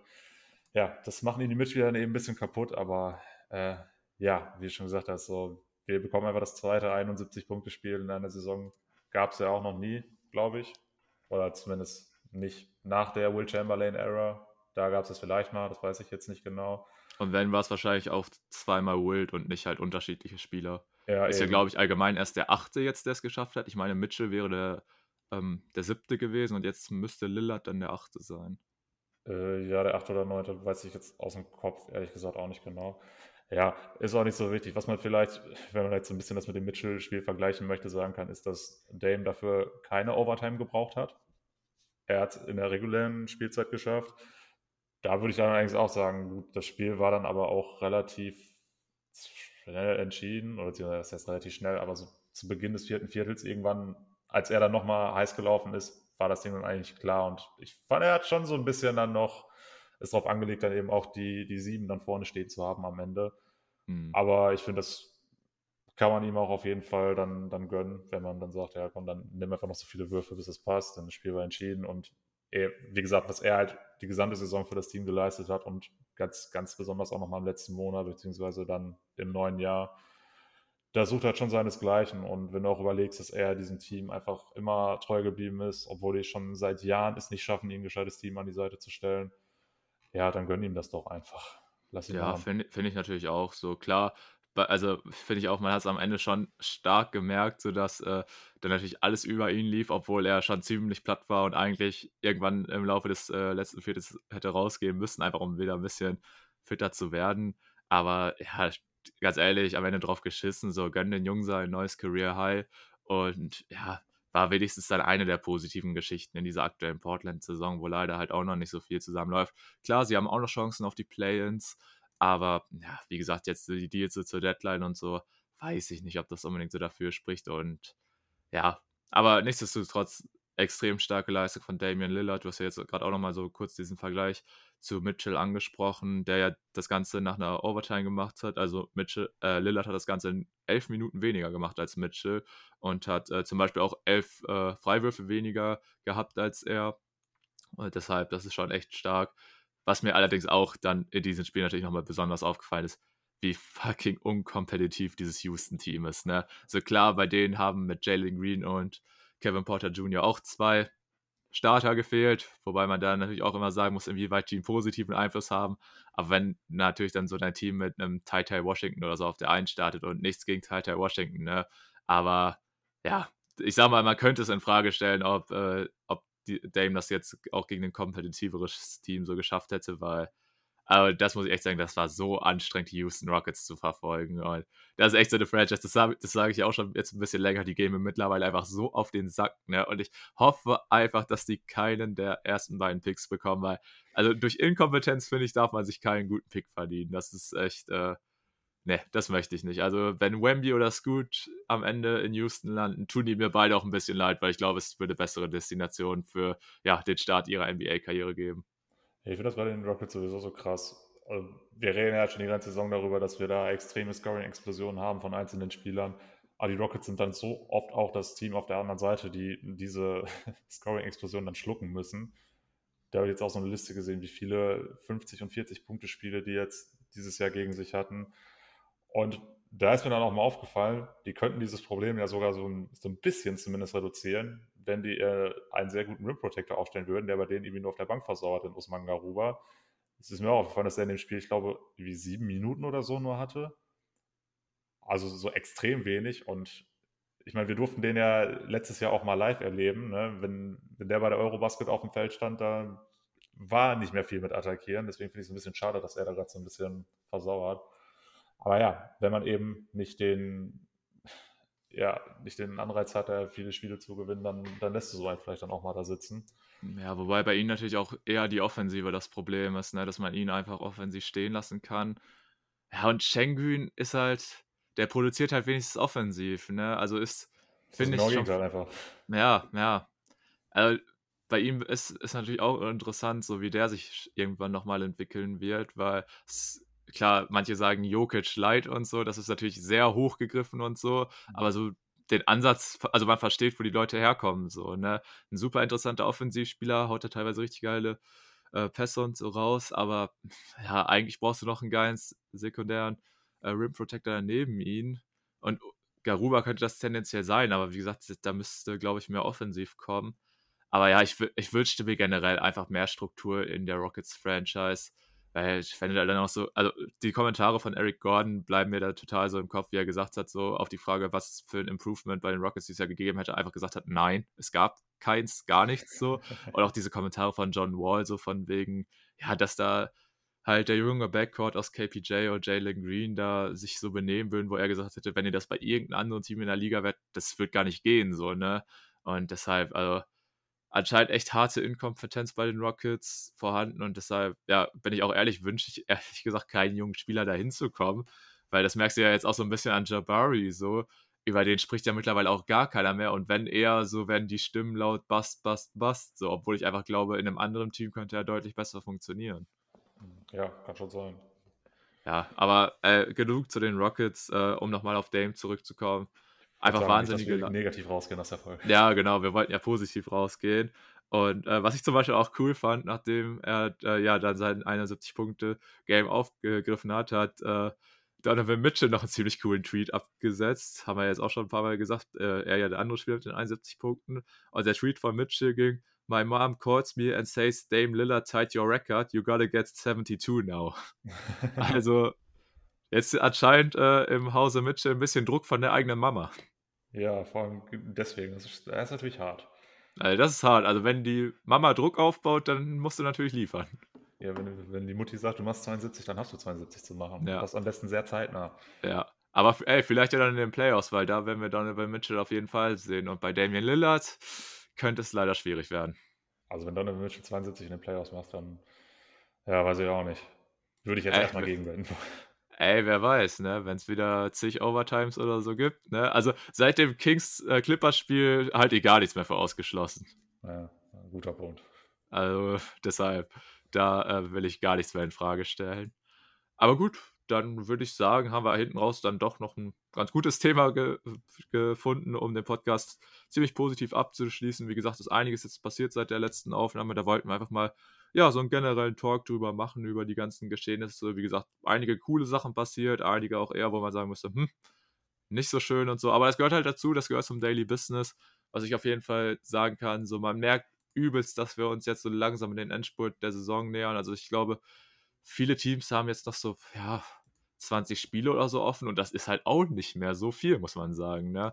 Also klar, es kann noch super viel passieren. In, also in beiden Conferences so an der Spitze wird sich so langsam abgesetzt, aber wir haben es jetzt auch in diesem Pod häufiger schon gesagt, im Westen kann eigentlich noch alles passieren.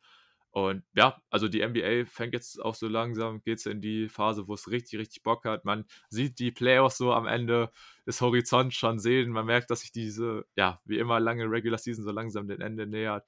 Und ich muss sagen, mein Hype-Level steigt jetzt auch echt wieder. Nachdem es so vor dem All-Star-Break ist ja so ein bisschen typisch so, dass es so ein bisschen runtergeht. War bei mir halt auch zeitlich ein bisschen schwierig mit gucken und so.